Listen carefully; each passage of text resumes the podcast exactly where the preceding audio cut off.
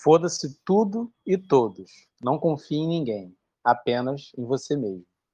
Convidado de hoje, Lucas Nakata, do Nakata Invest. Seja muito bem-vindo, meu amigo. Fala, galera. E aí, Lawrence, tudo bem? É um prazer Tranquilo, estar aqui no Plebcast, cara. É, obrigado pelo convite, amigo. Obrigado mesmo. Fiquei honrado. Eu que agradeço, eu que agradeço a presença. Pensei que tu ia, ia não aceitar, foi assim, acho que não vai aceitar, não. Eu mandei o convite ao vivo mesmo, pra... porque eu, eu gosto desse convite ao vivo, ele faz com que a pessoa fique envergonhada de dizer não. Espontaneidade, né? É. Aí, como eu te convidei ao vivo, eu falei, ah, agora quero ver ele dizer não para mim.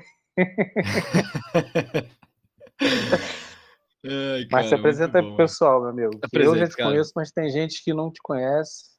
E agora bom, é a oportunidade de aumentar esse público. Galera, é, bom, prazer, né? Meu nome é Lucas, eu sou advogado, na realidade. Larguei o mundo jurídico lá em 2017. Caraca, essa eu não sabia, desculpa te interromper, porque eu também sou do direito também. sou advogado, cara. Eu sou não advogado. sou advogado, mas eu me formei em direito. É, eu me formei em direito, passei na OAB, não tirei a OAB, é... e acabei virando trader. E aí, quando eu voltei para o Brasil em 2019, é, que era para eu, em tese, voltar para o direito e tal, taquei o foda-se e falei, cara, vou virar trader, é isso que vai virar para mim. Gosto muito de mercado. É, então, tô nesse mercado aí, cara, há cinco anos já. Comecei a tradar por cripto. Passei por alguns mercados. É, tradei, cheguei a tradar Forex. É, cheguei a tradar Bovespa. Hoje fico mais concentrado em cripto e Bolsa Americana. É, mas vivo como trader já há cinco anos. É, puta, rodei o Sudeste Asiático tradando até voltar para o Brasil. Foi aí que eu via que realmente ia funcionar para mim, né? E eu queria viver como trader por conta da liberdade. E tô aí nessa loucura aí, produzindo conteúdo no Instagram, YouTube. Se vocês quiserem me seguir aí, é NAC Invest. É... Tanto no Instagram quanto no YouTube, onde que a gente passa aí é, conteúdos relacionados a gráfico, ciclos de mercado, né? Então, visão analítica de mercado. Temos um programa também sobre a parte emocional do trader, que é bem importante, que a galera esquece. E é isso, principalmente focado aí em cripto, mercado, para tentar ajudar a galera a entrar cada vez mais nesse mundo aí de, de uma forma correta, né? Sem guruzão de mercado, que é uma parada que eu odeio. Esse sou eu. Esse, a gente já estava conversando antes sobre guru, né? É, cara, é, é, é inacreditável quando você tira o véu para os gurus da internet, né?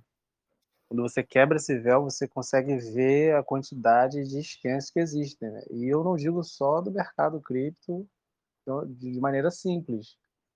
É, hoje, com, a, com o chat GPT, se você botar em qualquer site, YouTube, Instagram, Telegram, Medium, é, Twitter, existem milhares de pessoas que estão prometendo um universo de lucros com o chat GPT. Uhum. E é tudo esquema, pô. É tudo, esquema, tudo golpe. Cara, a engenharia social é a mesma, né? A engenharia, so... é, a engenharia social do esquemerzinho de cripto, safado, é a mesma engenharia social utilizada em outros setores, cara. O papo até é o mesmo. É, é a mesma coisa é, eu tenho estudado marketing, eu tenho, eu tenho visto como que se aborda isso. Né? Eu não Cara, consigo, é às vezes eu posto algo mais comercial, vamos dizer assim, seguindo os protocolos da, da, da do marketing digital, eu não gosto e, e, tem uma movimentação um pouco maior, mas eu não gosto, não, não faz sentido isso para mim, porque é. não... saca, não tem, não tem essência, né? Sim. né? É, cara, não é nem eu acho que acho que não é nem ciência, Lawrence. Eu acho que você pensar nisso, cara, te torna um cara honrado, sendo bem honesto. Entendi. Porque porque, porra, irmão, é prometer, eu acho que assim, nego que trabalha com renda variável, promete lucro, esse cara é um merda. O cara que finge que trabalha com renda variável, tem uma técnica santa, esse cara é um merda. É, eu fico com raiva dessa rapaziada, cara. Porque, cara, é muita gente que cai, você não sabe da situação do cara que tá do outro lado. Exato. Então, sabe, é aquela luz no fim do túnel que muita gente tá esperando receber, né? Então, pô, o cara já se fudeu durante o bear market inteiro. O cara comprou 60k o Bitcoin, a gente bateu 16, o cara tá numa dor absurda. É, a única coisa que ele quer é voltar com o dinheiro dele, que ele botou aí que ele não podia perder. E aí vem um cara prometendo umas paradas para ele, e ele vai de cabeça, é, porque é a, é a, única saída que ele tem, né? E aí o sanguessuga é. ali do outro lado vai e suga o resto da grana que o cara tem, é, sem o maior peso na consciência, velho. O cara, o que interessa é ele pagar a jantinha dele, postar fotinho no Instagram e falar o quão bom trader ele é, e o cara, na realidade, é um boçal, né? É, puta, essa parte é foda, cara. É. é, vendo, vendo você falar assim, eu estou aqui tentando traçar um parâmetro de como foi você advogado. Olha, é... cara, eu. Porque a gente eu... sabe muito bem que tem uma galerinha da mentira no direito. Com certeza, com certeza. É... Cara, Acho eu... que é por isso Engra... que a gente se afastou, né? É, também. Eu acho que, assim, primeiro que eu não gostava muito da centralização e toda a burocracia que rolava, né? Cheguei a trabalhar em escritórios excelentes. É, cara, escritório, um dos maiores escritórios da América Latina. Eu trabalhei no Lefosse, é, trabalhei no Vela Pugliese, em São Paulo. É, puta, eu abri o escritório do Andrade Maia, que é um, um grande escritório aqui do Sul, em São Paulo. É, foi minha equipe que abriu. Eu trabalhei muito com tributário, né? E o que, eu não, o que eu não curtia, cara, era toda aquela burocracia de tudo que você. Tu, cara, e tem um cara ali para decidir tudo. É, é que me irritava. Outra coisa que me irritava era ter um cara que é um camelo, que no cara não pensa como teu chefe às vezes, é, porque o cara, sei lá, o cara resolvia algum tipo de BO ali dentro do escritório, às vezes o cara nem era bom, mas o cara tava ali te dando ordem. É, porque, porque o cara tava ali na, no escritório há anos. Ficava puto com isso, cara. Eu falava, mano, esse cara é um boçal, o cara tá falando um monte de merda. E aquilo me irritava, sabe? A rotina de Sim. trabalho me irritava. Eu tive um burnout, Lawrence. É, Nossa. Em 2017. Assim, eu tava doido, cara. Eu, tava, eu, eu fui para Nova Zelândia. Pra você ter noção, né? Em do, final de 2017, eu foi o primeiro contato que eu tive com Bitcoin. É, um brother meu. 17, né? Eu entrei em 2017. Um brother meu em 2014 é, virou para mim e falou assim: Cara, eu tô comprando uma parada que chama Bitcoin. Eu lembro do dia, eu lembro da hora e eu lembro da onde que eu tava. Que ele falou Caralho. isso. Foi 2014, numa sexta-feira, 10 horas da noite, a gente tava comprando cerveja no Extra, no supermercado. E aí, esse cara virou para mim. Cara, eu cresci com ele, né? E ele era trader do City. Aí ele virou para mim e falou assim: Cara, tô comprando uma parada que é Bitcoin, custa 100 dólares. Caralho. É, aí eu falei pra ele, mano, você é louco, essa porra aí, velho, dá nada, você vai perder dinheiro e tal, tal, tal. Cara, deu o quê? Dois anos ele virou para mim e falou assim: tô largando o City. Caraca. Vou trampar em casa. Aí eu falei, mano, você é louco, cala a boca, você vai largar o emprego que tá te pagando super bem. Aí ele, cara, você não entende. Ele falava assim pra mim, você não entende. Aí comprei, botei acho que 200 conto na época. Caralho, eu vi 200 conto virar tipo quase 2 mil. Aí Caramba. em 2017. Aí eu falei, porra, que porra é essa? que, que, que isso, cara? Aí eu, idiota na época, puta, eu entrei de cabeça, né? Eu tinha 35 mil na época e eu botei tudo a 16 mil dólares, 17 mil dólares, no topo de 2017 18. E aí, cara, eu vi, obviamente, meu patrimônio tancar, né? É, para quem não sabe, eu quase falei duas vezes nesse processo até me tornar um trader.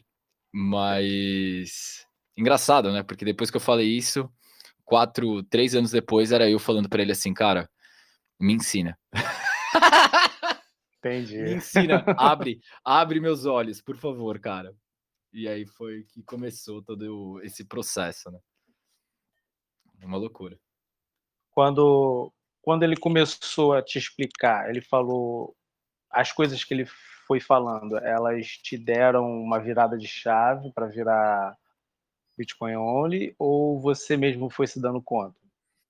Eu fui mesmo me dando conta, cara. Ele já falava para mim que tudo era um, um grande esquemazinho, que essas, mano, altcoin ia tudo para zero. E eu ficava, cala a boca. Isso aí, cara, a gente tá falando sobre tecnologia, desenvolvimento de tecnologia e tal, tal, tal. Pô, a gente tem que investir. Se a gente achar a próxima Amazon, eu ficava pensando. E aí, cara, durante 2017 até começo de 2019, eu tinha. Eu comprava. Eu ainda tinha Bitcoin e tal, né? Tava voltando da minha, da minha segunda perda. E aí, quando eu tava voltando da, minha, da, minha, da segunda vez que eu fali, eu. Cara, teve um, uma luz assim na minha cabeça que eu falei, velho, por que, que eu perdi dinheiro, né? Eu preciso entender o porquê que eu perdi dinheiro. Uhum. E aí eu fui atrás para entender o que, por que, que eu fui por que, que eu perdi dinheiro. E aí eu comecei a comer, é, consumir muito conteúdo, é, muito conteúdo mesmo. E aí eu comecei a entender o verdadeiro significado da descentralização. É, você trabalhar com ciclo, não era só ficar operando que nem um retardado, ou ficar comprando moedinha achando que o negócio vai para um, dois dólares e que isso vai fazer a, a mudança da sua vida, né? É, então, eu virei Bitcoin maximalista já no começo de 2019, que aí foi quando eu virei a chave e falei assim, beleza, posso até tradar é, altcoin, né? Mas o objetivo vai ser sempre acumular é, Bitcoin. Hoje, cara, pra você ter noção, eu, não, eu nem trado mais é, altcoin, né? São difíceis. Cara, raramente, se, só quando eu vejo uma, uma simetria muito grande aí, que eu faço algum trade em altcoin. Mas eu majoritariamente hoje, cara, priorizo tradear Bitcoin, que é um mercado bom, é um ativo sólido, é um ativo de fundamento, então eu não preciso ficar me preocupando com, cara, é um CEOzinho, um, manozinho que eu nem conheço, que é. pode ser um, o boçal ali do escritório, tá ligado? Que saiu e criou um o projeto. Camelo que tu falou, né? É, o camelo ali que era que tava me dando ordem. O cara cria um projeto sabendo que vai a zero. Eu não preciso depender desse cara. Então, virei Bitcoin, Bitcoinheiro maximalista aí no começo de 2019 mesmo, por conta. Sabe que tem um pouco de, de como é que se diz? De implicância o fato de você treinar Bitcoin, né? Tem uma galera Cara, mais extrema aí que acha que você é insano. É, cada um, cada um, né? É, eu acho que assim. Cada cachorro que lama sua caceta, né? Exatamente, cara. Cada cachorro que lama sua caceta. Eu acho que assim, se eu consigo ter. Porque o problema, Lawrence, é que todo mundo pensa é, que trader vai tradear o patrimônio inteiro dele. Trader não vai tradear o patrimônio dele. O trader vai pegar o patrimônio dele, vai pegar uma parcela desse patrimônio e vai operar.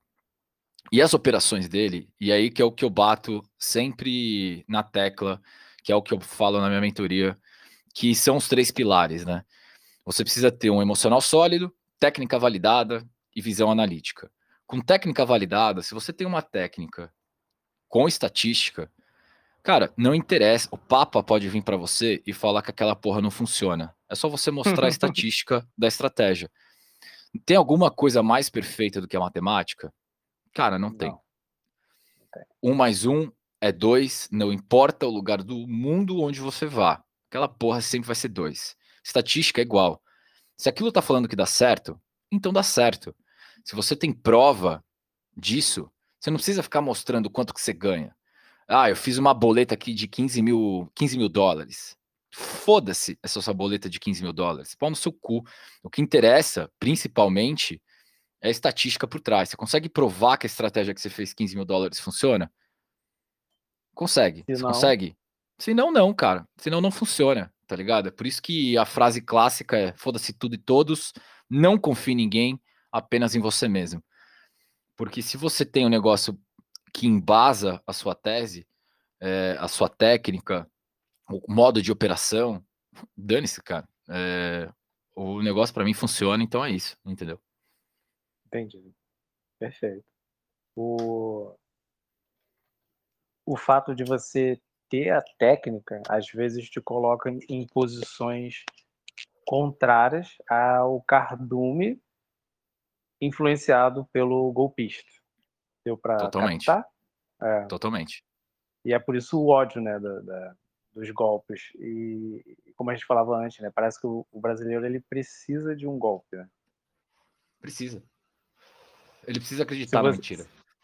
Se você, você você mesmo, Lucas, se você tivesse anunciando o, o, a sua mentoria de uma maneira ostentadora ou, ou prometendo mundos e fundos, com certeza você estaria numa outra posição. Só que é como a gente já falou, né? Não é honrado, né?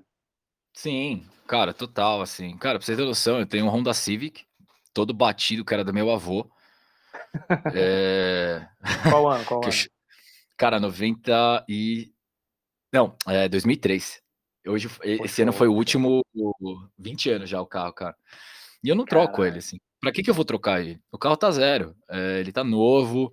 Internamente falando, ele tá novo. O que tá fudido é a lataria. E foda-se, assim, eu não vou. Foda-se. Tá ligado? Eu não preciso de mais pra isso, cara. Eu não, eu não vou pegar um. Teve uma vez, cara, eu até. Essa história é engraçada, né? Tava procurando um cara para me ajudar a produzir a mentoria. E aí eu falei assim, cara, eu preciso lançar essa porra e tal, e mas eu não quero, cara, ostentação, eu não sou assim, eu não vivo assim. Aí o cara, o cara virou na, na reunião e falou assim: "Não, Nakata, fica tranquilo. A gente te coloca num Porsche". Aí eu falei: "Meu irmão, e eu, e eu deixando e o cara e o cara, eu dando trela pro cara. A gente vai, porra, a gente vai te colocar num Porsche, a gente grava numa mansão". Aí eu falei assim: "Truta, você escutou o que eu falei?" Eu falei: "Cara, eu tenho um Civic batido, é, eu vivo com, mano, o basics, porque o meu foco não é ostentar. Eu sou trader, eu trabalho com o meu patrimônio. Eu não posso gastar aquilo que eu trabalho. Como é que eu vou gerar caixa se eu não tenho caixa? Como é que eu vou passar essa visão para os outros, sendo que eu não faço isso? Aí o cara, não, não mas é. Não faz sentido, cara. Ah, não, mas isso é uma quesito de marketing ao caralho. Isso para mim é enganação. É uma coisa, marketing para mim é você mostrar aquilo que você faz, como você faz, da maneira mais honesta possível, transparente. Porque se você não passa isso, cara, qualquer credibilidade que você vai ter de mostrar para um cara e falar assim, ó, essa técnica funciona. Tá ligado? Se você não vive uhum. aquilo, se você não tem skin in the game. Então, eu tenho um, um ódio mortal de de esquemerzinho, guru de mercado. Cara, nego que fica cantando moeda que vai pra casa do caralho. Fico puto com isso, Lawrence. Juro, cara. Perca a paciência, mano. eu fico demais. Até porque eu já fui do, do de cair nesse tipo de coisa. Então hoje Sim. eu olho e falo assim, não, não é possível. Inclusive, às vezes eu paro para assistir ou o Rios ou o vídeo no YouTube que eu falo assim, não, não é possível, o que, que esse babaca vai falar? Deixa eu ver o que, que ele vai falar. E é, é, sempre mais do mesmo, né? É, sempre do mesmo, é sempre do mesmo. É, a engenharia social que a gente estava falando, né? Ela é a mesma, aplicada para tudo. É, então, cara, isso é horrível, assim. Eu acho que. O, o problema é que o mercado de cripto tá lotado, né? É, não só o mercado de cripto, né? Mas cripto em específico tá lotado, cara. É, nego que não vive disso, não entende realmente sobre o que, que é criptoeconomia. E o cara grava vídeo, né? Isso é foda. É o subproduto de um subproduto, né? Uhum. Eu gosto muito dessa, desse conceito, até porque é um submercado do mercado, porque tem gente, tem público. Então. E hoje é, em dia, com as técnicas ter, né? de técnicas de engajamento, tráfego pago, você, como você mesmo disse, o cara te bota numa Porsche, te bota no helicóptero, é só dá nojo. É, por mais que eu acho que você deve sentir a mesma coisa, por mais que o nosso público bota muitas aspas seja pequeno, é muito mais gratificante ter um público comprometido, né? Sim. Cara, é assim, eu prefiro ter, que nem, né? Eu prefiro ter poucos alunos do que muitos alunos. Eu não dou curso, eu dou mentoria. Porque a minha mentoria demora seis meses, eu consigo desenvolver o cara, eu consigo ver o que, que o cara tá errando, qual que é a forma do pensamento dele.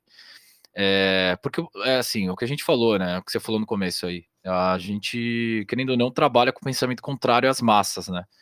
Eu preciso entender como a sardinha, o investidor padrão pensa, porque eu vivo de peixe frito. Né? Então, cara, basicamente é a sardinha, o investidor padrão ali, que tem um pensamento comum criado pelo, pelo guruzão, esse cara vai se ferrar, inevitavelmente, é, e eu vou ser o cara que vai papar o resto dele, entendeu? É o que eu falo para os meus alunos, eu falo para a galera da minha comunidade, você tem que ser a rêmora, você não pode ser a sardinha. A rêmora é o peixe que gruda no tubarão, que gruda na baleia, e ele come as migalhas que os grandes predadores deixam. A gente não tem, é, pelo menos eu, não tenho é, um patrimônio muito grande para movimentar mercado. Se eu não tenho patrimônio muito grande para movimentar o mercado, por que, que eu vou querer me comportar como um cara de mercado que, que movimenta? Eu não vou. Eu tenho que saber, cara, o melhor momento, dentre os momentos é, disponíveis, para aplicar o meu golpe e conseguir ali rentabilizar minha conta. E é isso que eu acho que tem que, tem que ser passado. Porque a mentalidade do FOMO né, a mentalidade do FUD, ela sempre vai ter. Você tem que saber administrar aquilo. E o guruzão não sabe, né? Ele vai, não ele sabe. vai grande parte das vezes ensinar o cara a entrar no FOMO, no, no, no, no FUD. Né? Ele vai é, mostrar é o cara, falar assim: olha, seja um cracudo, seja um degenerado, sabe? Então, eu não tô para isso, cara. Eu tô para jantar esses caras. E é o que eu venho fazendo e tenha dado muito certo, cara. Ah, que bom, que bom. Brilhante. Tem que jantar mesmo. Um monte de, Tem de que jantar, cara. Tô, tô, cansado de golpista, cara. Tô cansado de verdade. Eu te falei, né? Tô, tô, estudando um pouco de marketing. Tipo assim, é, o marketing digital ele é escroto. O assunto é maravilhoso, sabe? Tipo, você tem que entender o comportamento humano, uhum. entender sentimentos, mentalidades e tal.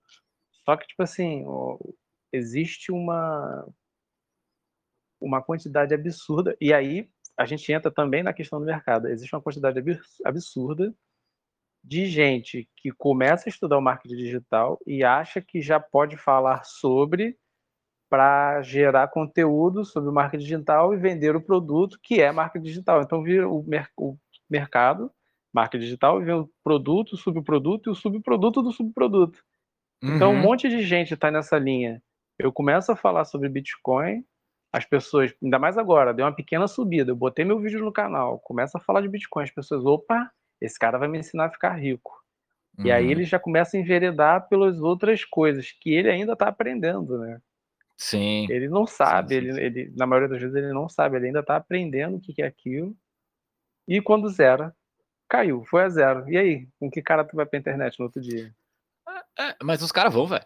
É, eu lembro, eu, eu lembro de um Teve uma vez, cara, eu fui num evento de cripto e aí encontrei um brother, ele é trader há 22 anos, cara. O Caramba. Bruno Lazarato. É, o Brunão, cara, ele era operador de bolsa, ele é segunda geração de trader, o pai dele era trader.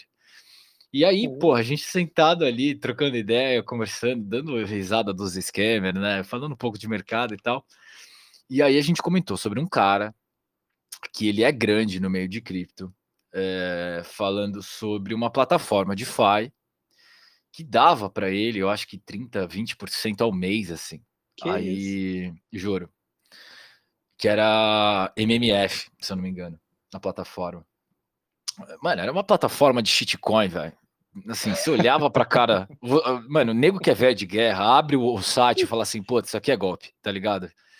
Uhum. E aí, pô, a gente comentando desse cara, falando, velho, como é que esse cara passa essa plataforma merda de DeFi, não sei o quê. Bicho, deu o quê? Um mês e meio a plataforma foi hackeada. 10 milha foi pro saco. E aí, que, que aconteceu? O Brunão me manda uma mensagem assim, mano. o cara publicou um story ontem falando dessa porra, velho. Que, vai lá no perfil dele e dá uma olhada pra ver se o story tá online ainda. Obviamente que não. Caralho. Obviamente que não, ele já não estava nem mais falando sobre, sobre DeFi, deu uma amortizada, o cara foi viajar, né, e tal, para mudar de assunto, parou de postar um tempo, voltou a postar agora de novo falando sobre plataforma DeFi. Ah. É, cara, assim, escrúpulos, zero, né? Zero. Zero, zero. Zero. Então. é que estão tá fazendo tá agora com a, com a FTX, eu acho que é com a FTX que vão botar o FG, GTX. É tipo, ah, são é caras o... de, de dentro que já conhecem a história, misturou com um monte de gente, aí querem trocar também o, o CEO da, da FTX para dizer que melhorou. Sim, é a nova Como FTX. É é.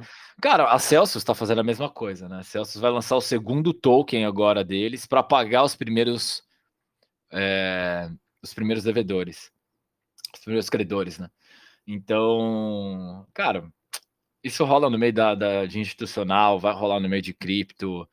É, é por isso que é aquele negócio de você terceirizar o trabalho de análise, terceirizar o trabalho é, de custódia, terceirizar o trabalho de rentabilidade. Cara, isso vai ter um preço muito caro.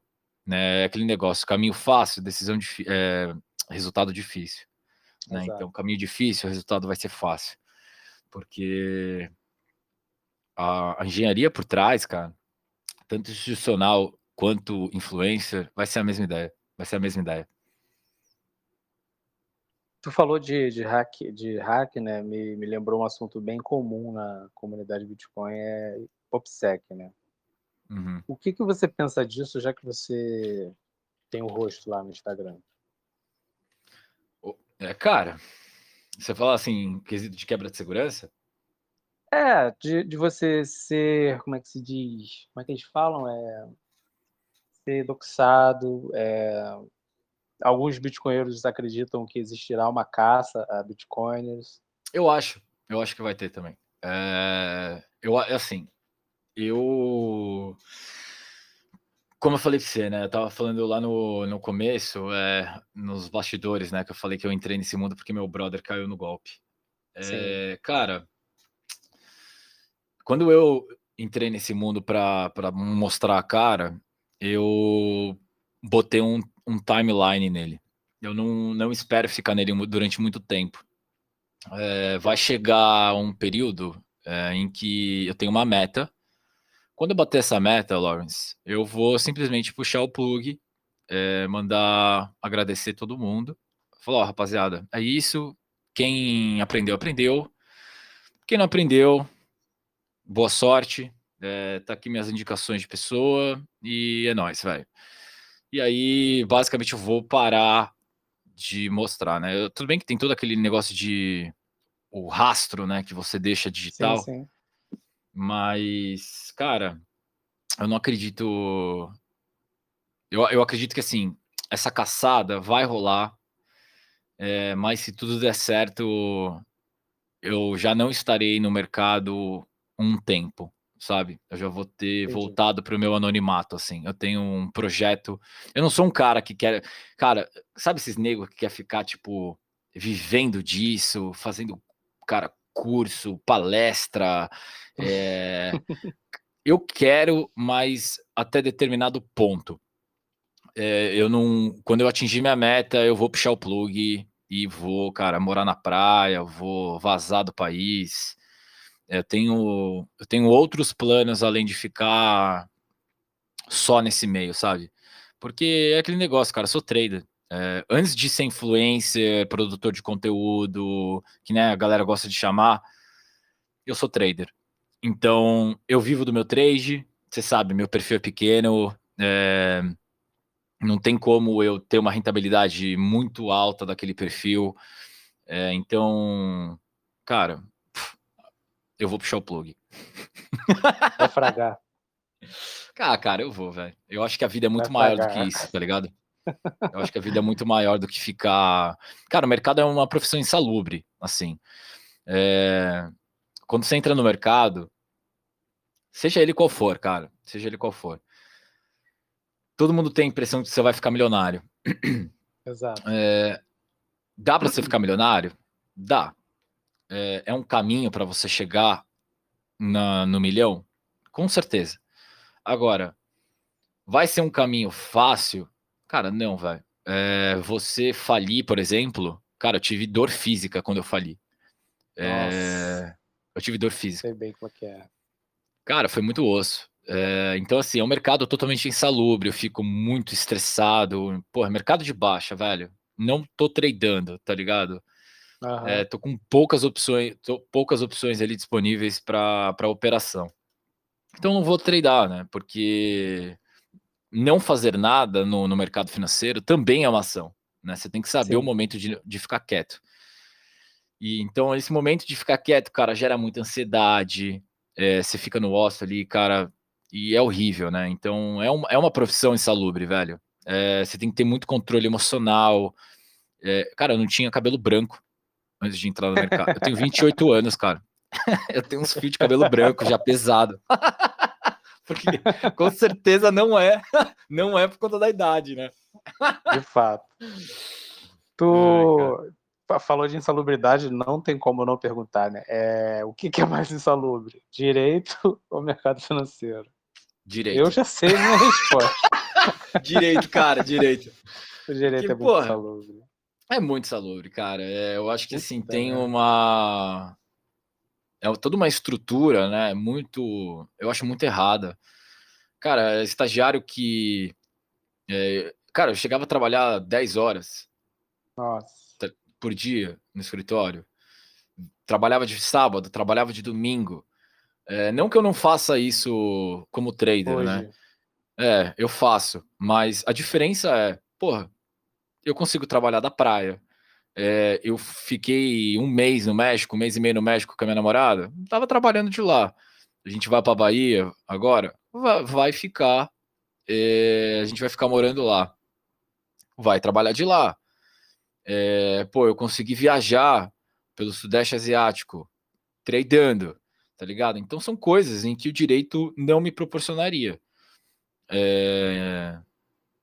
Entendeu? E outra, eu tô trabalhando para mim, né? A, a, existe uma grande diferença quando você vê o, o esforço do seu trabalho voltando para você, é, quando você trabalha para você só, quando você é autônomo, e a diferença quando você trabalha no escritório, onde que você vai dar o seu sangue lá e quem vai receber vai ser o sócio da área, saca? Exato. O cara vai te dar um tapinha nas costas e falar parabéns, amigo. Parabéns. Toma aqui um, uma coca para você. Eu vou comprar uma, vou comprar um Porsche. É, eu vou comprar um Porsche para mim e você vai receber uma coca. Parabéns. Saca? E nem é Coca-Cola, é cocaína mesmo para tu trabalhar mais. é, exatamente, cara, exatamente. Ah, eu, graças a Deus, eu não tive a experiência de trabalhar em escritório de advocacia, apesar de trabalhar num escritório jurídico. Mas é outro rolê que eu trabalho. Faço análise jurídica, é uma parada muito mais tranquila, muito mais simples. Bota uhum. muitas aspas no mais simples. Eu não, eu não falo muito sobre isso por causa do OPSEC. Mas, uhum. basicamente, eu não vivo, eu vivo a parte do que seria um escritório que mira lucro e que todo mundo tá nessa correria e um sabotando o outro. E, nossa. E, e é engraçado que acho que você não é o primeiro que eu conheço no direito. O Ojeda é do direito. Você tem mais algum cara que é do direito também, que também tá, tá no Bitcoin, tá no, tá na, tá no investimento, Pô, tem uma tá fazendo galera. coisa diferente. É. O Ojeda ainda, Ojeda ainda advoga, né? O Ojeda ainda advoga, mas ah, você falou que teve burnout, eu tive burnout de estudar direito eu cheguei num, num, num patamar que eu abria qualquer livro, qualquer livro de direito. Vamos supor que eu fosse estudar direito penal, eu abria, passava 15 minutos de leitura, me dava ânsia de vômito. É, e eu cara, parava é. de ler o livro de direito e ia ler, sei lá, é, é, Senhor dos Anéis e ficava de boa. Eu achava que era tipo assim, ah, o movimento dos meus olhos tá me deixando tonto e eu tô ficando enjoado. Não, era o assunto, sabe? Sim. De tanto que aquilo ali me saturou num nível que não, não, não dava mais. Sabe? Não dava mais. Cara, é, não dá, cara. Pô, você chega no seu limite ali, cara. Eu tava. Eu tava mal, cara. Eu tava mal. Eu pensei, quando eu fui para Nova Zelândia, a intenção foi para emigrar mesmo. É, eu fui trabalhar, cara. Eu fui trabalhar. Eu não queria, eu não queria entrar no escritório. Eu fui trabalhar em cozinha, fui trabalhar como bartender e barista, que eu fiquei dois anos trabalhando como bartender e barista, porque eu não queria, cara, eu não queria. Eu fazia qualquer coisa do que não entrar no escritório, assim. É... Você ter noção, né? Eu fui para Nova Zelândia fazer pós em administração, cara. Eu estudava oh. pós de manhã, que era uma bosta, by the way. É, puta, que cursinho merda, juro. cara, fui fazer uma pós achando que a pós era super boa, era uma bosta. Comecei a trabalhar no, no, no restaurante. E aí eu voltava do restaurante 5 e meia da tarde. E aí eu ia treinar, cara. E aí eu ficava treinando até 11 horas, meia-noite. Quer dizer, treinar, né? Eu achava que eu treinava. E Nossa. aí só perdi a grana. Mas eu ficava. Essa era a minha rotina, cara. É, porque eu, eu curtia aquilo, por mais que não, eu não tinha contato com o direito. Então eu via a galera ali é, que estudou comigo na faculdade, os caras trampando, puta, dando sangue. Mas o que, que o cara fazia? O cara ganhava, pegava e gastava tudo de final de semana, o cara não investia nada. É, então, aquilo foi meio que me abrindo os olhos ali também. A própria da própria galera que tinha estudado comigo, o jeito que eles viviam, é, não era uma parada sustentável. É, eu queria, sabe, ser muito mais livre do que qualquer coisa. É por isso que até eu acho que casou muito a ideia do que o Bitcoin ensina, né? Que é a liberdade. É. Exato. Você sempre foi libertário ou antes, lá pela adolescência, você não era e depois do Bitcoin que você começou a entender isso? Cara, o engraçado é que assim, eu sempre tive, eu sempre tive um cunho de direita, assim, de meritocracia, tá ligado? É, minha família, é, eu sou meio japonês e meio italiano, né? É, é, e eu, é, sou um japonês um de fascista na família. é, praticamente. Né? E aí, cara, qual que foi o rolê, né? Minha família sempre trabalhou muito, velho. É, muito, assim. Desde pequeno, minha, via minha avó, meu avô, todo mundo trabalhando demais, assim. É, e uma das coisas assim que mais me chamava atenção era o fato da minha família japa ter vindo para o Brasil sem falar um puto de português, ter criado os filhos dentro de uma kitnet, é, não tinha TV, não tinha porra nenhuma, mas eles pagavam colégio. Então não interessava o quanto que eles tinham, o que, que eles tinham dentro de casa. Interessava o estudo que os filhos teriam para progredir na vida. É, então essa foi uma base sempre muito forte na minha vida, né? Quando eu estava na Nova Zelândia, lá eu comecei a ter um cunho um pouco de esquerda, você acredita? Porque o governo lá é de esquerda e aparentemente tudo funciona lá na Nova Zelândia. É, quando eu voltei para o Brasil, eu ainda não tinha, não estava estudando muito sobre macro, sobre é, né, teoria econômica e tal. Sim. Então, eu ainda até, cara, tinha até umas, uns, uns cunhos assim de, de esquerda mesmo. Pensava assim, porra, é, não, tem que, tem que fazer isso, tem que fazer assado. Aí depois eu comecei a consumir os, os conteúdos do Urish com mais frequência, e aí eu comecei a querer entender mais sobre economia. E aí eu li sobre keynesianismo, eu li, cara, o Capital de Marx, eu li o Capital do Piketty, é, e puta, aquilo não fazia sentido na minha cabeça, né? Eu falava, caralho, gente burra do caralho. A galera tá imprimindo dinheiro a rodo como se, né? E o quesito valor. Então, aí eu me tornei um libertário mesmo depois que eu comecei a estudar mais. E aí foi, acabei indo pro Mises que foi quando eu comecei a ler os livros do, do Mises e, porra, aquilo para mim foi muito sentido, né? É, é, aí eu falei, é isso, é isso, não tem outro modo, é, é isso. Pô, a base keynesiana não faz sentido nenhum, nenhum. Para mim isso aqui é só burocracia, encheção de linguiça. É, Marx vive na ideologia, é, achando que o ser humano não vai é, fuder o próximo e que uma ordem estabelecida. Que ordem? Ordem é o caralho, eu ficava pensando. Aí eu falei, cara, é, eu acho que eu sou libertário mesmo, então é isso. E aí, desde então, acabou aflorando ainda mais essa parte meio libertária minha, né? Inclusive, você, eu vi aqui que você faz parte do Bankless DAO. Isso como é que é essa experiência aí? É, faz, é, é, coerente com, com o que você pensa em relação ao libertarianismo e, e, e, e bancos e tal? Eu tenho uma vontade de, de fazer parte do grupo e tal, de entrar, só que eu, particularmente, tenho um pé atrás, entendeu? Claro, é normal, cara. É, assim, eu, eu tô na Bankless, eu acho que a Bankless é uma comunidade muito legal. É, tem uma rapaziada muito. com, com bons. É, bons ideais ali, tá ligado? Entendo. Então, é uma galera que tá ali para mostrar mesmo sobre Web3, assim, os caras, na minha opinião, né? A gente fica se zoando ali. Se alguém até escutar da Bankless vai entender o que eu tô falando. A gente fica se zoando porque os caras curtem mais Ethereum e tal. Eu sou o único maximalista do grupo. É... Caramba! É, eu sou o único maximalista do grupo. Assim, a galera curte muito Ethereum, muito lá. É Ether na cabeça, vamos fazer essas paradas, rolar e tal. E eu não concordo com isso, mas é, é uma DAO, né? Assim, tem muito, eu acho que se desenvolver ainda em quesitos para ser verdadeiramente descentralizada. A gente tenta fazer o possível ali de forma que fique descentralizada. É, e do modo que é gerenciada a Bankless, é, eu acho que ela é uma comunidade muito legal, cara. Assim, de maneira geral, o cara entrar, querer conhecer um pouco mais e tal.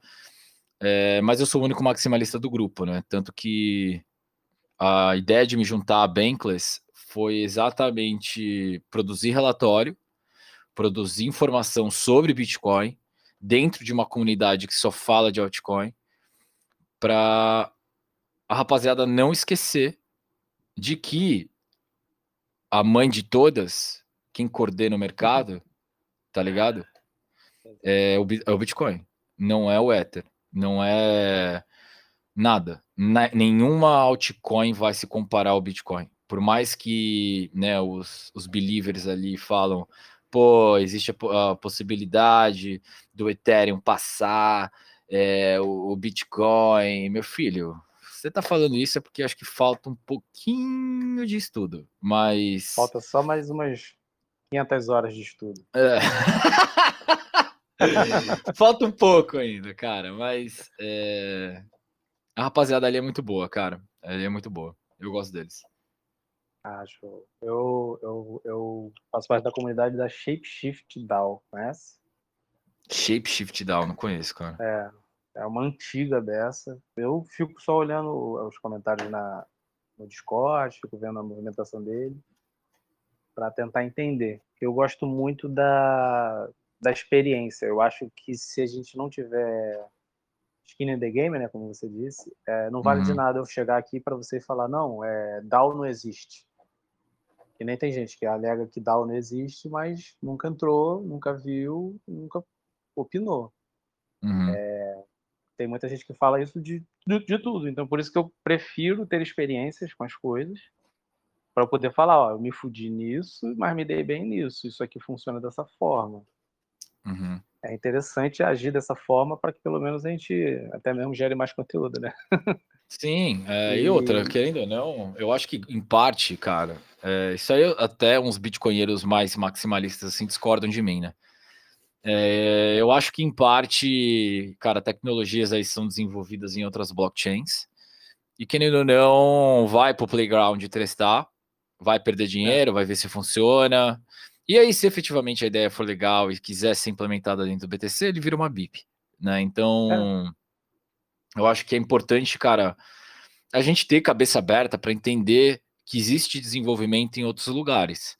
Se ele vai ser trazido para o BTC ou não, isso a gente vê depois, se ele deu certo ou não. Mas quer perder dinheiro? Quer testar o seu projetinho? Vai lá, vai no playground ali do, do Ethereum, vai no playground da, da Polygon ali, vai fazer o seu projetinho para ele ser hackeado e ver onde que tá errado, entende? Eu prefiro que seja assim do que seja feito dentro do BTC e dê uma cagada na, na Layer 1, entende? Entendo perfeitamente. É, quando você começou, não, não sei, né, mas você tem alguma pretensão de informática, de virar dev, de entender código de alguma forma? Cara, você sabe que isso aí é o meu calcanhar de Aquiles, né? É, é fraco. Né? Eu, assim, eu tenho uma dependência de um brother meu. Esse cara, ele manja muito, cara, de. Ele é trader também, ele manja muito de programação. E, porra, eu tinha umas ideias muito doidas de, de indicador. Eu caralho, vamos cruzar isso com isso e tal, não sei o quê. E aí, o problema é, quando a gente mexe com da parte estatística, né, de trading, pô, você precisa testar aquilo para puxar a matemática da estratégia para ver se ela funciona ou não. Sim. Só que qual é o problema de fazer isso? Você vai fazendo isso e aí você testa num ativo, não funciona. Você testa em outro, não funciona.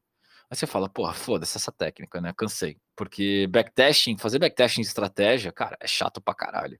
Você ficar testando todas as entradas, todas as saídas, ver se deu certo, ver se deu errado, quanto você ganhou, qual a taxa de acerto. E aí, quando eu tenho umas ideias, eu, mando pro meu brother e falo, ó, oh, cara, tenho a ideia XYZ aqui, entrada tal, usando tal indicador, usando tal técnica, projeção é XY aqui e tal, não sei o que, e tal, tal, tal. E aí ele cria o um indicador e me manda. Para eu testar em, nos ativos que eu estava imaginando, ou, né? Então, assim, eu tenho uma dependência muito grande de programação, cara. É... Eu precisava muito, inclusive, aprender a programar é, para para fazer esses meus indicadores. Né? Eu tenho algumas técnicas que foram desenvolvidas por mim mesmo, mas, eu, cara, é um calcanhar de Aquiles fudido, assim, meu. Mas, mas tu tem essa vontade de se matricular? Eu tenho, cara. Eu tenho, mas ainda, tipo, não é uma, uma necessidade se bobear latente ainda, sabe? Que vira e fala assim, caralho, eu preciso dessa porra agora. Se meu brother virar para mim e falar assim: Olha, eu tô aposentando, Lawrence, semana que vem eu já viro um dev. eu, vou comprar, eu vou comprar tudo possível sobre programação, que eu vou precisar aprender, cara. O... eu também. Te perguntar, é... com relação a aprender programação e diversão, o que, que você faz na horas, nas horas vagas? Essa é uma pergunta preparatória. Nas horas que vagas, você gosta eu luto. De se divertir, é. O que você gosta de se divertir? Seu hobby? Eu luto. Luta, né? Qual é, luta? Eu faço MMA, cara. É... Pô, que maneiro. Eu faço MMA. Então tu é do clube da luta de verdade, né? Eu sou do clube da luta. eu sempre fui um cara esportista, cara. É, eu joguei é, handball oito anos, quase fui pro profissional. É, rugby eu joguei durante cinco anos. É, pô, tô lutando aí já faz quase dois anos agora. Comecei lutando Muay Thai, depois mudei para MMA. E é que, cara, pô, assim, eu acho que tem muito a ver com a minha profissão, tá ligado? É, porque você precisa ter momento certo da hora de entrar, o golpe. É, tem momento em que na realidade você vai ficar tomando uma saraivada ali de, de golpe, cara. Você tem que segurar, entendeu? Esperar o cara respirar para você entrar. É, tem uma série assim de, de confluências com o que eu faço no trabalho em que me ajudam muito, sabe? Essas confluências. Então, eu gosto, cara, eu gosto bastante, sim. Eu, eu gosto de misturar muito das coisas, assim, tanto lazer quanto profissão, coisas que vão somar, sabe? É, Entendi. Não, não, sei se ficou claro. Um agrega ao outro, né? Isso, exatamente. Um agrega ao outro. É, essa era a exatamente. pergunta introdutória. Por quê? Porque a programação, eu não sou, pô, tô de longe, longe de saber alguma coisa. Eu sou um, um mero curioso, sou viciado aqui em, em computador e tal. Tô aprendendo a duras penas, um pouquinho do pouquinho do pouquinho, quando dá tempo. Mas eu, eu, eu estipulei a meta de, de aprender programação como diversão. Uhum. Porque quando você aprende os primeiros passos, a sua mente ela dá um, uma pequena destravada para a solução de problemas. Então uhum. você começa a pensar em soluções constantemente, e isso gera uma curiosidade que faz com que você fique na frente do, do, do monitor, tentando código, tentando recuperar algo, tentando consertar algo, tentando criar algo. Isso uhum. vira uma espécie de jogo sabe, jogo de, de videogame, de computador. Sim, sim, é, sim, sim. É muito divertido. É muito divertido porque você. Às vezes é frustrante, né? Porque você não consegue a solução.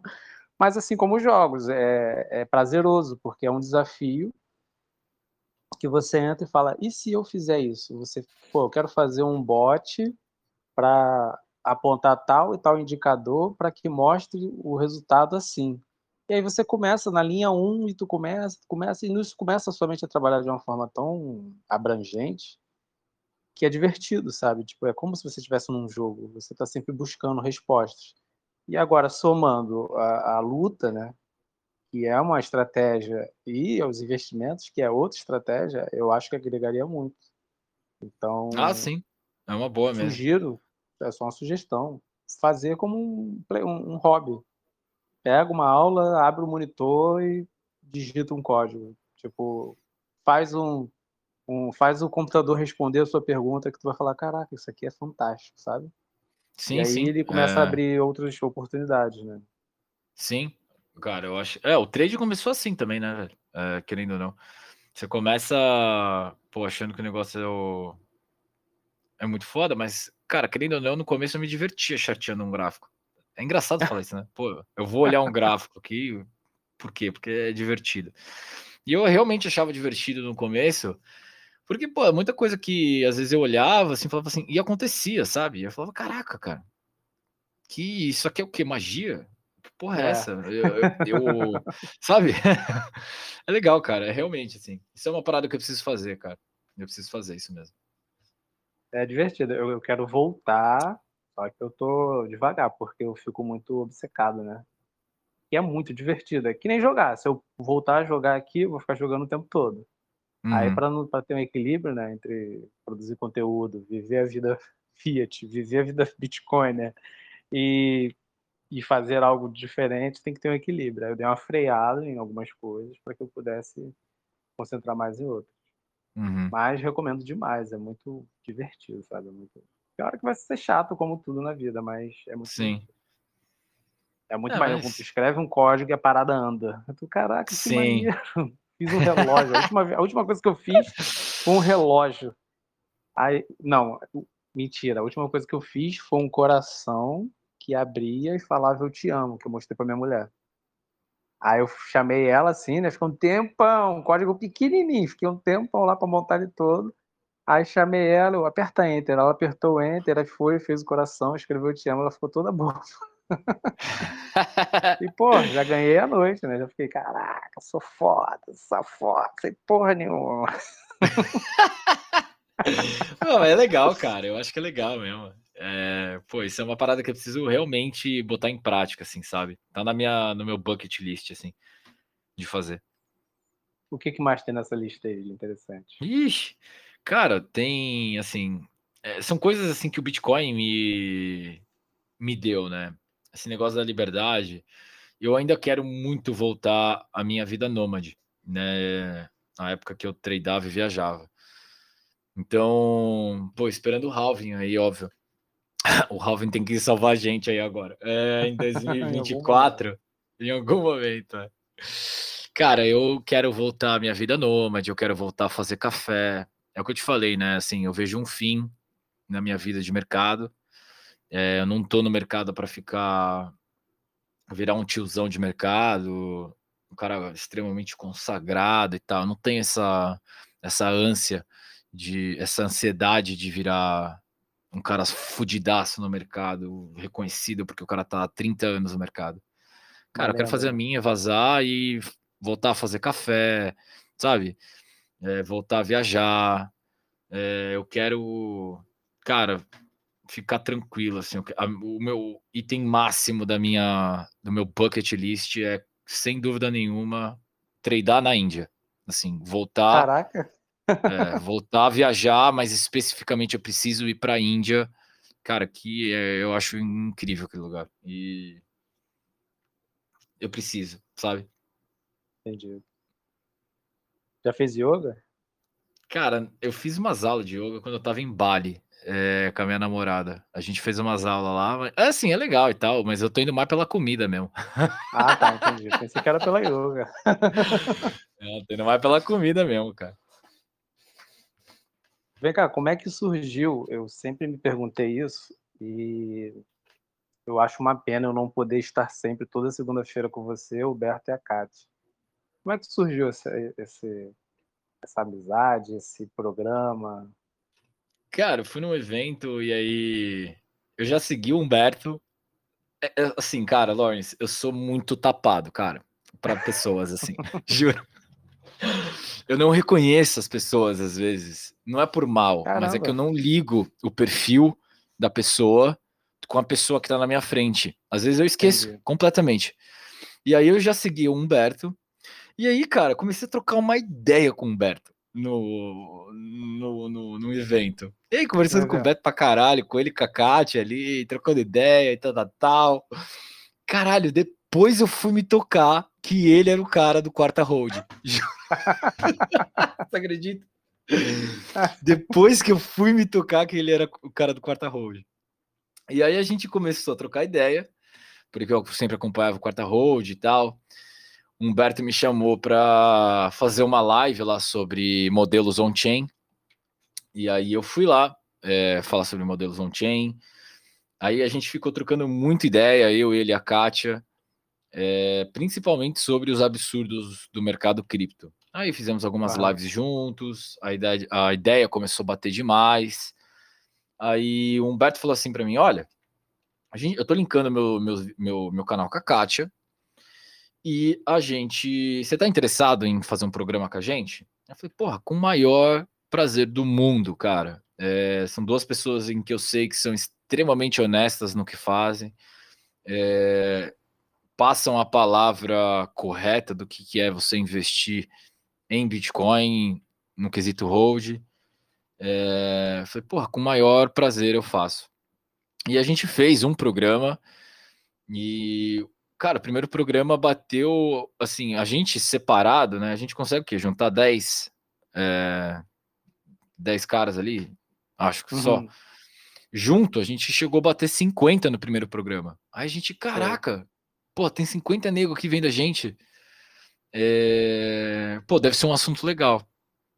E a gente começou a conversar e sempre, todas as segundas-feiras, começaram a colar mais gente. Aí, obviamente, deu uma caída, né? mas fica em torno aí de 30 pessoas que sempre vê a gente ali na segunda on-chain. É, e a gente começou a receber vários feedbacks legais, assim. Então, tipo, porra, cara, da hora que vocês tem, tem um programa na semana que fala sobre como é que vai ser a agenda macro. É muito legal ter alguém que olha a rede de modo diferente, né? Então, é, a gente começou a fazer esse programa junto, meio despretensioso mesmo. Sim. E começou a dar super certo, cara. É, começou a dar super certo eu, eu descobri o programa aleatoriamente. Eu estava tava passando, aí não lembro se eu estava de folga, se eu não estava. Aí eu acho que estava no final, eu estava de folga, já lembrei, estava de folga, estava no final, indo para os ajustes finais, eu entrei na live. E, porra, maneiraço, fiquei, caraca, isso aqui é muito maneiro, isso aqui é muito legal. É tanto que o Roberto até comemorou quando eu entrei, dei, dei, dei bom dia e tal. Aí, pô, achei muito maneiro. Eu, eu sou muito frustrado de, de não poder ouvir sempre tanto o Segundas On-Chain quanto o Morning Crypto, né? Que você também tá uhum. lá junto. Que são dois programas que passam pela manhã que eu, eu adoraria ficar assistindo. Sempre que eu tô de folga, tento logo é, cara, assistir legal, dois. Né? E é maravilhoso. Porque, querendo ou não, a gente traz uma, umas notícias aí de mercado, a gente dá uma olhada na agenda macro. Eu acho que o principal ali é ver como é que tá a rede, né? Os, os usuários da rede, o que, que eles estão fazendo. Porque isso indica muito, e ajuda cara. muitas que pessoas que... que têm dúvida também. Uhum. Na última segunda que eu participei, tinha uma pessoa com dúvidas, ela foi perguntando, vocês foram respondendo. É um aulão, pô. Ah, é um e estamos aí para isso, né, cara? E estamos aí para isso. É um aulão maravilhoso, eu acho fantástico. Tanto o Huberto, você e o, o Ed e a Kátia. São, são aulas que você sempre sai dali com coisa nova na cabeça, sempre sai agregado.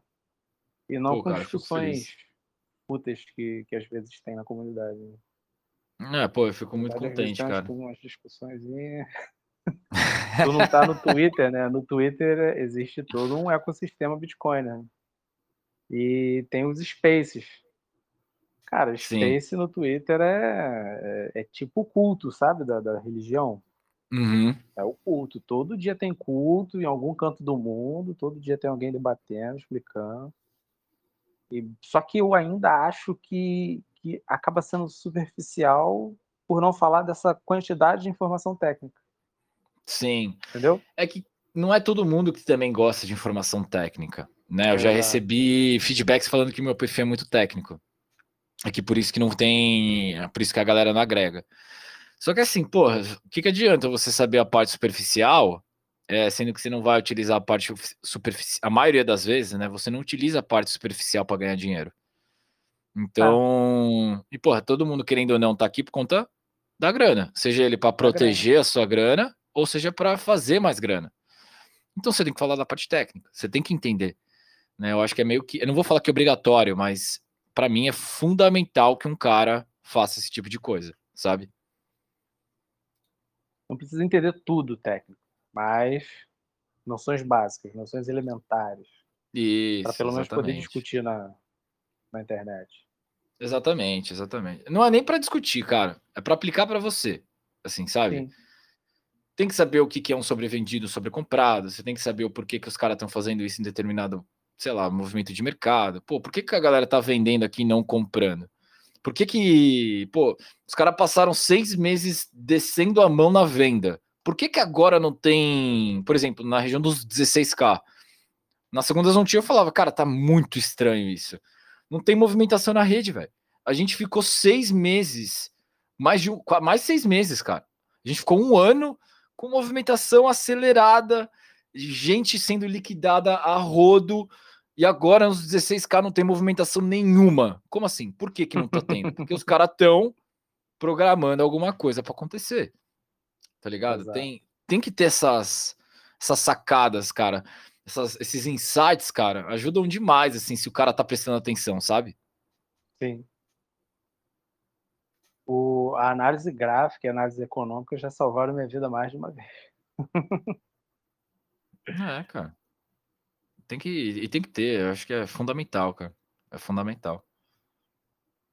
O, indo pro, pro bloco final, é, livros, palestras e filmes que você recomendaria aí para para quem quer ser um trader, para quem quer ser um bitcoiner ou o que você leu na tua vida que agregou Porra. Cara, ó, então vamos separar. Trader. Livros para ser quer... um trader. Sou, Livro para ser um total. Trader. Quero ter uma introdução ao trade e fazer a mentoria do, do Lucas. Tem um livro que salvou a minha vida, é... mesmo, porque ele me deu todo um overview, uma visão do mercado em que nenhum outro cara, nenhum, outro cara que fala sobre psicologia de mercado disse. É um livro que chama O Trader Disciplinado, em português, do Mark Douglas. Em inglês fica Trading the Zone. É... Cara, ele é, um, é uma aula sobre como que o mercado pensa. Como é que funciona a psicologia de mercado, como é que funcionam os usuários, é, como é que funcionam as baleias, o que, que os caras pensam, o que, que os caras fazem. Esse livro, ele é fantástico. É, parecia. A primeira vez que eu li esse livro, eu tinha acabado de falhar a primeira vez. Parecia que o cara tava falando para mim assim: você é um boçal porque você fez isso, isso, isso, isso, isso. Juro. Todo exemplo que o cara falava, tipo, de não fazer, era o Nakata ali fazendo, sabe? não alavanca, era eu alavancando. Não faça não sei o que, era eu fazendo, juro. Cara, esse livro foi muito bom, assim. Trading the Zone, ou Trader Disciplinado, do Mark Douglas. É, foi um livro excepcional, que me ajudou demais. É... Uma Engraçado dúvida, que os... Não sei se você conhece o Trader Vencedor também, do Mark Douglas. Você já... Eu sei qual que é. é eu nunca li esse livro, o Trader Vencedor. Eu li... O, o livro que eu li do Mark Douglas foi o Trading the Zone, e tinha outro que era Stock Pickers, é, puta, que era. Tinha uns comentários do Mike Douglas, mas esse trader vencedor eu nunca li, cara. Eu nunca li. É, cara, outro, outro livro que me ajuda. Engraçado, né? Porque os livros que me ajudaram não foram livros de técnica, é, foram livros de psicologia. Técnica, você tem, cara, um milhão de setups diferentes de fazer dinheiro no mercado. Psicologia, se você não tiver psicologia, você vai afundar. Se você não tiver emocional para segurar a onda, você não vai, não vai rentabilizar. Você vai perder dinheiro. Não importa se você tiver uma técnica que acerta 80, 90% das vezes. Você vai perder dinheiro.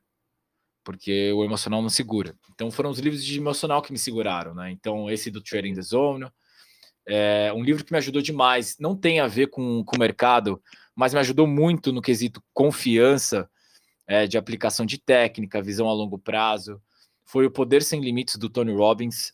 É... Bom demais isso aí, né? Caralho, me ajudou demais, velho. A construir um, um emocional sólido mesmo e tal. Puta, isso foi genial. E querendo ou não, assim, não é um, um para não é para trading, né? Para você entender como é que funciona o investimento. É um livro um pouco denso que foi o Rápido e Devagar é, do Daniel Kahneman. Já leu esse livro? Não, só a introdução. Bro, ele é denso, mas cara, esse livro ele é do caralho, velho. Assim, rápido e devagar. Daniel Kahneman, esse livro é muito bom, muito bom. É, foram os três livros e os três de psicologia, né? Que me ajudaram a ser é, um né? bom, um, um, excelente trader. É, com certeza, assim. Para a parte Bitcoiner, cara, obviamente, né? O padrão Bitcoin, porque até eu colocaria esse livro, inclusive, para ser um bom trader, porque você entende Exato. o que, que é na realidade moeda forte, né? o porquê que na realidade você tem que acumular patrimônio em moeda forte e não moeda fraca. E como trader, você trabalha com patrimônio, né? Então, você sempre tem que rentabilizar em cima da rentabilização. É, é o subproduto do subproduto. Né? Você... curtiu, né? Gostou, né? é, esse, esse livro é muito bom, né? O padrão Bitcoin, uh, o Red Pill por si só e o do Fernando Ures para Bitcoiner, né? Então, o, o Red Pill, ele é uma. Eu gosto dele também. Eu acho que o padrão Bitcoin é mais completo do que o Red Pill.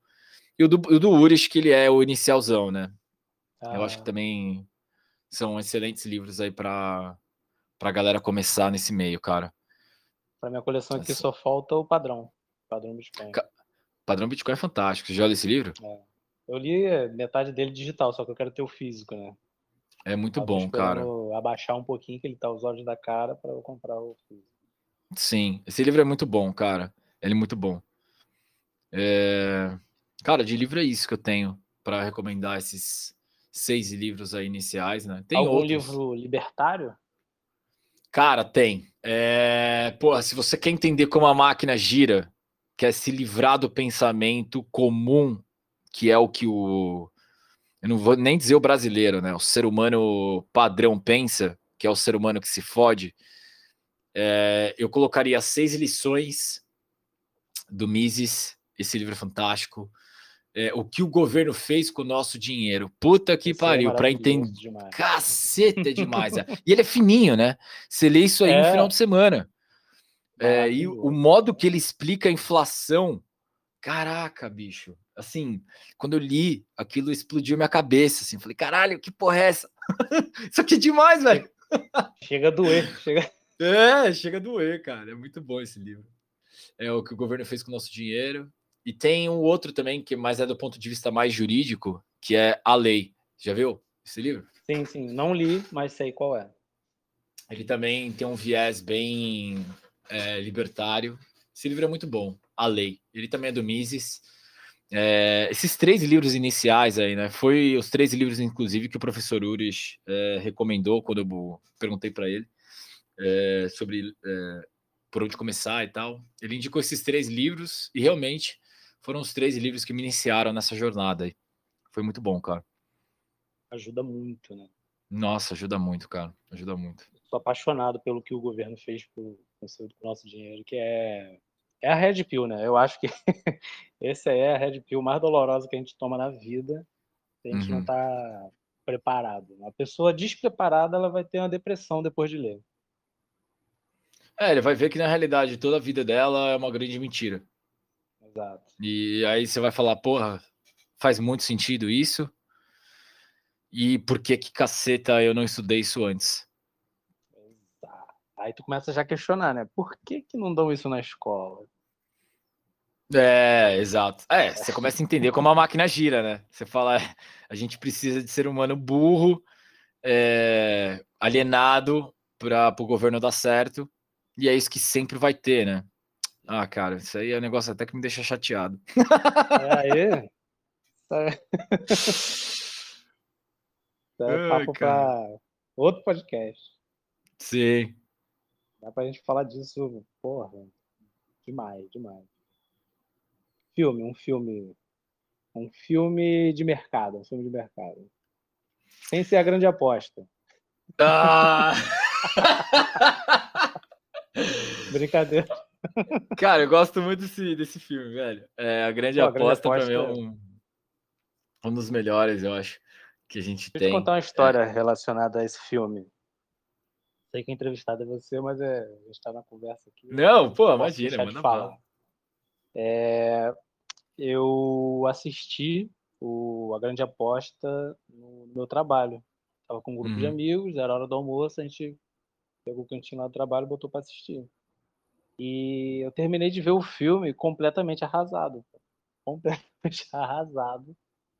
Porque até aquele momento, eu acho que eu assisti ele em 2016, eu não lembro, já tem muito tempo. Acho que foi 16.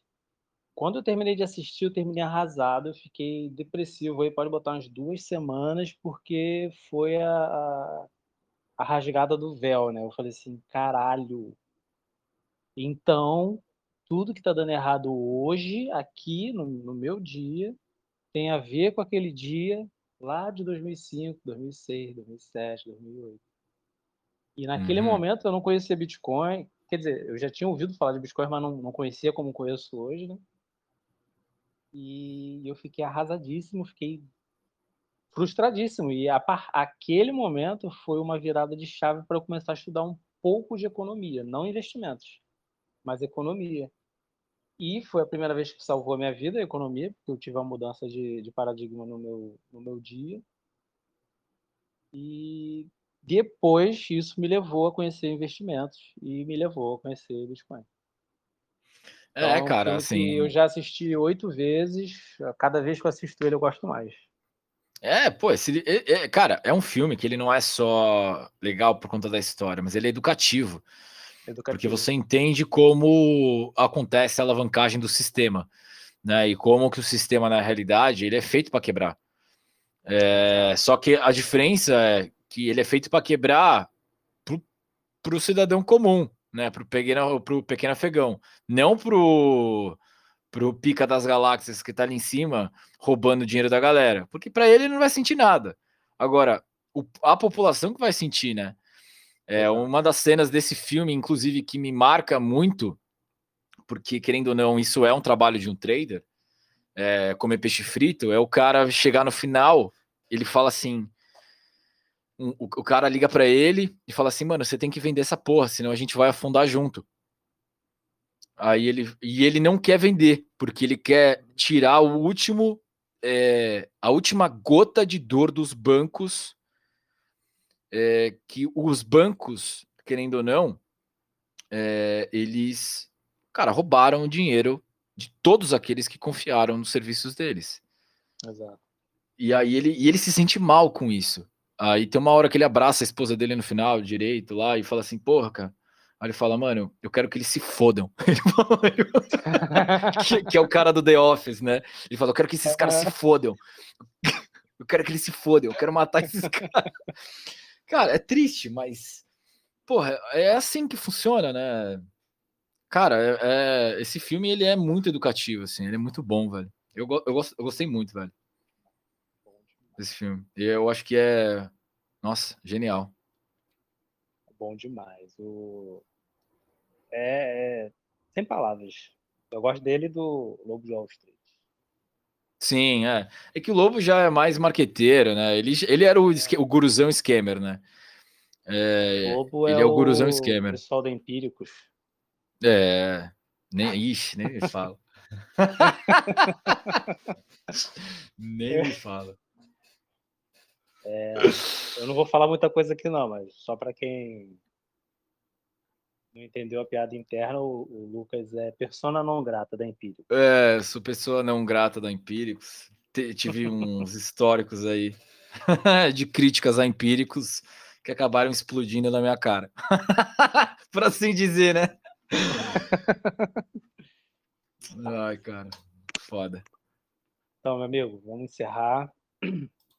Foi um prazerzaço, uma conversa muito maneira espero te ver de novo aqui, para a gente falar mais besteira ainda, contar a história de, de você se aposentando, de você depois do halving, e tem que ser antes de tu fragar, né? Ah, cara, vai ser. Com certeza, Lawrence. Eu que agradeço o convite. É, pô, foi um papo muito irado, velho. Foi muito irado. É sempre bom, cara, trocar ideia com, porra, Bitcoinheiro raiz. Então, é, o papo flui muito bem. É, foi um prazerzaço colar aqui no podcast, no seu podcast. É, e, pô, só chamar, cara. Vamos, vamos organizar mais vezes, sim. Vai ser um prazerzão aqui poder trocar mais uma ideia com você, cara.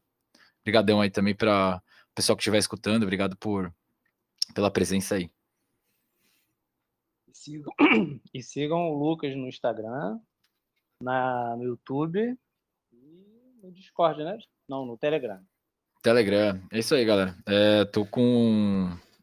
Tem o YouTube e o canal do, do Instagram. Tem um grupo do Telegram também, NAC Invest, é, onde que eu passo aí principalmente informações de mercado, macro, quesitos de análise. A gente tem um programa aí todo domingo às seis e meia da tarde para falar especificamente sobre gráfico, tá?